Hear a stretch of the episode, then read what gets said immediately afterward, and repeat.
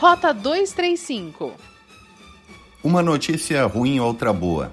O número de casos positivos de Covid-19 em Gramado aumentou para 130 nesta terça-feira, mas a UTI do Hospital São Miguel teve dois pacientes que tiveram alta. De acordo com o boletim epidemiológico do Centro de Operações de Emergência, foram registrados mais 14 casos positivos para Covid-19.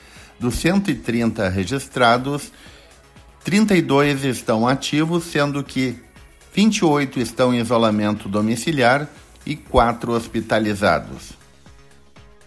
Além dos efeitos da pandemia de Covid-19, a saúde de Gramado ainda precisa combater as fake news.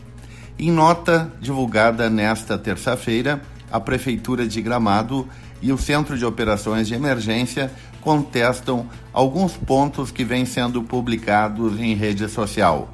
Um dos pontos é que o Hospital Arcanjo São Miguel não recebe recursos por mortes decorrentes do novo coronavírus. A Prefeitura e o Centro de Operações afirmam ainda que os casos de óbito suspeitos e confirmados são comunicados oficialmente. O óbito suspeito é quando o paciente realiza a testagem, porém ela não fica pronta antes de ser registrado o óbito, esclarece a nota. Gostaríamos de ressaltar que pessoas mal intencionadas que divulgam e compartilham notícias falsas ofendem os profissionais de saúde que estão na linha de frente, assim como a memória das vítimas da pandemia e seus familiares. Pior ainda, quando usam dessas informações sabidamente falsas para jogar familiares contra instituições, gestores e profissionais de saúde, diz a nota. E finaliza. Lembramos que acusar um profissional da saúde de mentir no atestado de óbito ou um laboratório de falsificar o resultado de um exame é crime contra a honra, previsto na lei e sujeito à pena de prisão. Apesar da pandemia, os empreendedores de Gramado parecem ter confiança no futuro.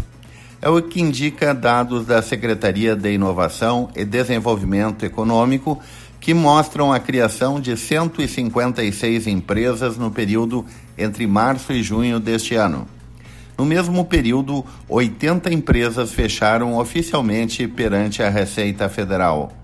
Das 156 novas empresas criadas, 119 são de serviços, 35 de comércio e duas são indústrias. Rota 235 é o podcast da Rádio Hortências. Acompanhe no site radiohortensias.com ou siga no Spotify Rota 235.